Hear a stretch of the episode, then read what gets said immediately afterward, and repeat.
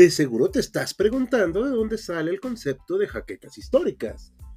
Pues bueno, lo sacamos del libro de Roland Barthes llamado Michelet.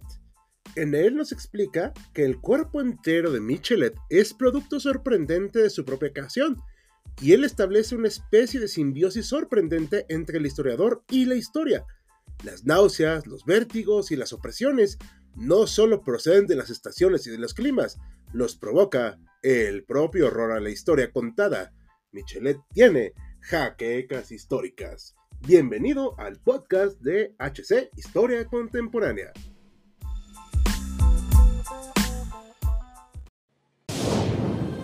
Bienvenidos a HC Historia Contemporánea, la página histórica por excelencia.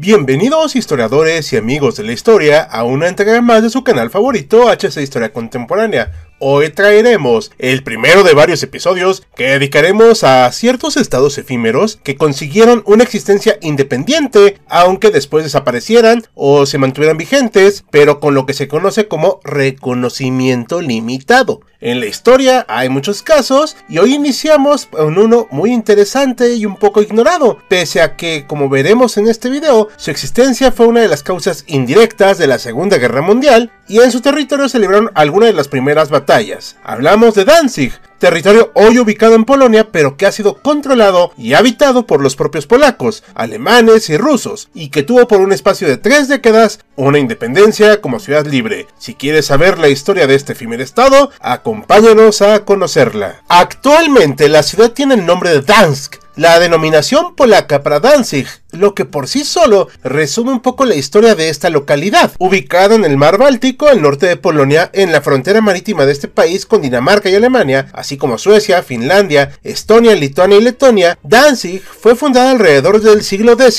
por pueblos godos y germánicos identificados en torno a la cultura de Balbach. Durante los siglos siguientes formó parte del reino de Polonia y la posterior mancomunidad de Polonia-Lituania, y en ese escenario fue un puerto muy relevante para el comercio báltico, más de la mitad de las operaciones comerciales del área. Sus vaivenes políticos comenzaron en 1793, cuando abandonó la esfera de influencia polaca a raíz de la guerra entre Prusia y Rusia, que terminó convirtiendo a Danzig en parte del primero y receptora plena de la influencia germana que la identificó por un par de siglos. Y decimos vaivenes porque esta integración a Prusia duró poco más de 20 años hasta que, como resultado de las invasiones napoleónicas, se convirtió en un estado semiautónomo vigente entre 1807 y 1814. Este ejercicio es un antecedente interesante que demostró que el puerto podría medianamente funcionar como un enclave comercial autónomo y soberano. Con la derrota del emperador Bonaparte, el reino de Prusia retomó el control de Danzig y lo mantuvo como tal incluso después de que éste se transformara en el imperio alemán. Es por esta razón que tenía una herencia e identificación cultural más bien germana, por más que en la práctica fuera un puerto importante que tenía contactos y cercanía cultural con Polonia, Rusia y el resto de los países bálticos. Hacia 1919 y con la conclusión de la Primera Guerra Mundial, las cosas se ponen interesantes para la ciudad y en ese momento aparece el estado efímero que nos ocupa hoy. Como bien sabemos, el imperio alemán ocupaba una buena parte de los territorios que hoy consideramos de Polonia y concluyó con la Gran Guerra. Los aliados intentaron de alguna manera sancionar a Alemania y recompensar a los polacos. Con este objetivo, la Sociedad de Naciones, y siguiendo al pie de la letra los distintos acuerdos de paz, favoreció la creación de un Estado polaco independiente, con fronteras definidas y sin ningún tipo de influencia alemana. Hasta cierto punto, se creó respetando e integrando en él los territorios de habla e influencia y tradición polaca. No obstante, existía un pequeño punto que no se cumplía. El nuevo Estado polaco debería tener un acceso seguro y libre al mar. Para solucionarlo, se le quitó a Alemania una franja de territorio que permitió unir el territorio continental de Polonia con el mar Báltico a través de lo que se conoció como el corredor polaco o el corredor del Vístula, que seguía la desembocadura del río del mismo nombre. La idea era simple y brillante a la vista. Se sanciona a Alemania quitándole territorio, se crea un Estado polaco independiente, además de que se vuelve un aliado político y económico, y se se cumple lo establecido. Solo había un pequeño problema, Danzig. El corredor atravesaba una zona mayormente despoblada y sin grandes centros urbanos, pero separaba a Danzig del resto de Alemania, dejando a sus habitantes aislados de la entidad política con la que más se identificaban, pues el 85% de su población era germanoparlante. La Sociedad de Naciones se enfrentó entonces a un dilema político no previsto. La solución más tradicional era que Danzig se integrara plenamente a Polonia, pero eso traía consigo inconformidades o ingobernabilidad. Así que se creó algo único, una ciudad-estado semiautónoma. Fue así que el 10 de junio de 1920 se estableció la ciudad libre de Danzig, que no formaba parte de Alemania, otorgaba independencia a sus ciudadanos alemanes bajo la protección de la Sociedad de Naciones y otorgaba a Polonia el control de su política exterior y parte de las económicas, en una suerte de protectorado moderno. Se diseñó esta ciudad no solo para permitir que la población teutona mantuviera su autonomía, sino para permitir que esta nueva urbe semiautónoma, al técnicamente no pertenecer a nadie, fuera un lugar en el que personas de cualquier nacionalidad pudieran vivir y trabajar. Sin embargo, esto no ocurrió y la ciudad se mantuvo como un territorio teutón fuera de Alemania,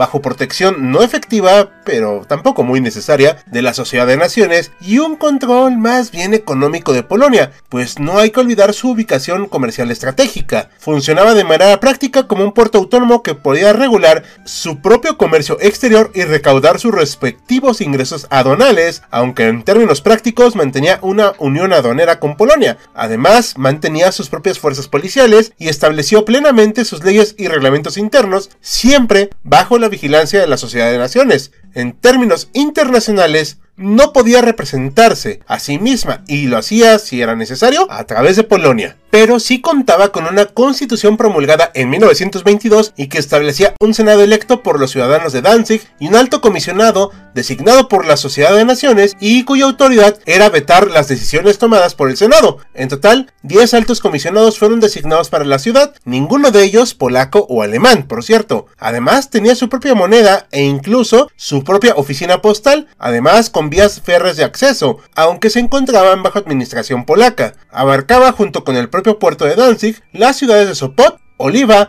Tiagonhof y Nautic ubicadas alrededor del mismo puerto. Más allá de esto, lo cierto es que la sola existencia de la ciudad libre de Danzig fue un foco de tensión en el periodo de entreguerras, pues Alemania no estaba contenta con haber perdido el puerto y sus territorios, aunado a que muchos alemanes deseaban que la ciudad eventualmente se uniera de nuevo política y territorialmente con Alemania. Esto se evidenció con el surgimiento del nacionalsocialismo y la creación de un partido político de esta índole en Danzig, que era respaldado por el germano y a partir de 1930 ganó presencia en el Senado hasta que en 1933 ganó la presidencia de este gracias a Arthur Reichner. Desde esta posición implementó medidas antisemitas y políticas proalemanas que evidentemente incluían una lucha por la reunificación con Alemania. El canciller alemán hizo eco de estos reclamos que formaban parte de reivindicaciones territoriales propias y demandó al gobierno polaco la recuperación de Danzig y el corredor polaco, generando hacia 1938 una tensión internacional. El 1 de septiembre de 1939, ante la negativa polaca las demandas, Alemania atacó el puerto de Westerplatte en Danzig, donde se guardaba el arsenal de guerra al que tenía derecho Danzig, por cierto, y una semana después recuperó el control del corredor del Vístula y la ciudad libre. Esto significó la declaración conjunta de guerra de Francia e Inglaterra a Alemania y con ello, como ustedes saben, el inicio de la Segunda Guerra Mundial. Por su parte, nuestra ciudad libre de Danzig terminó su historia vigente desde junio de 1920 hasta octubre de 1939, cuando fue formalmente anexionada por Alemania. El sueño de sus habitantes de pertenecer a Alemania por fin se consumó, aunque solo hasta 1945, cuando fue ocupada por las tropas soviéticas el día 30 de marzo. Fue incorporada posteriormente a la República Popular de Polonia en 1947 y después a la República de Polonia en 1990. De hecho, el gobierno polaco fue el que determinó en 1947 que la ciudad abandonara el nombre alemán de Danzig y fuera sustituido por su equivalente polaco que conserva hasta hoy, Dansk. No solo eso, ordenó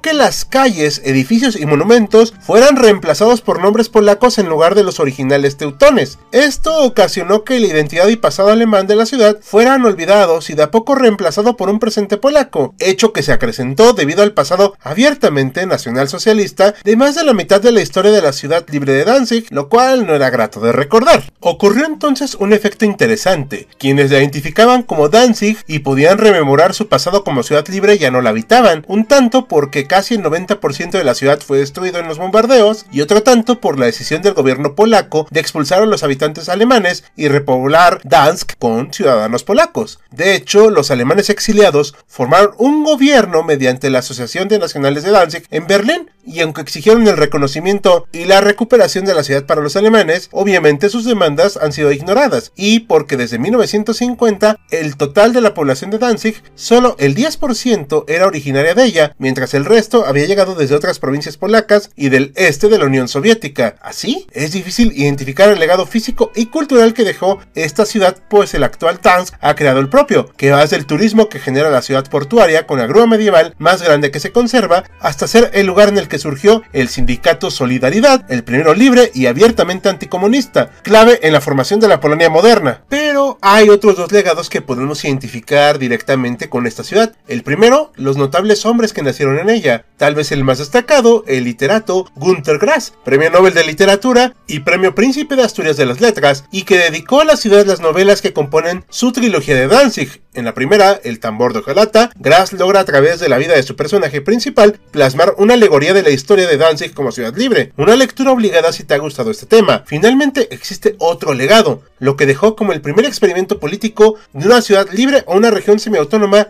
dentro de un país que después se intentó replicar en lugares como Hong Kong y Kosovo, o más radicalmente en ciudades-estado como Singapur. Tal vez Danzig fue un experimento fallido, pero dejó valiosas lecciones para regiones o ciudades que deseen cierta autonomía o independencia sin dejar de formar parte de la nación que los cobija actualmente. ¿Y ustedes qué opinan, historiadores, sobre este primer estado efímero que visitamos? ¿Conocían la historia de la primera ciudad libre del mundo? ¿Por qué creen que su vigencia fue tan breve? ¿Y cuáles creen que puedan ser sus otros legados? Asimismo, nos gustaría saber qué otro estado efímero conocen. Dejen sus comentarios para que los leamos y consideremos para próximas entregas. Por nuestra cuenta, nos despedimos de un video más de HC Historia Contemporánea. Esperamos que les haya agradado y sepan más de la historia de Danzig y su relevancia. Como cada video, agradecemos a nuestros mecenas de Patreon, como Félix Calero, así como a los de YouTube, Sergio Lugo y Francisco González. Recuerda que puedes unirte a ellos y apoyar el canal mediante las acciones que ya conoces en Patreon, YouTube y nuestras demás redes. Con un guion e investigación de Saúl Jaimes, se despide en espera de encontrarnos en otro evento histórico.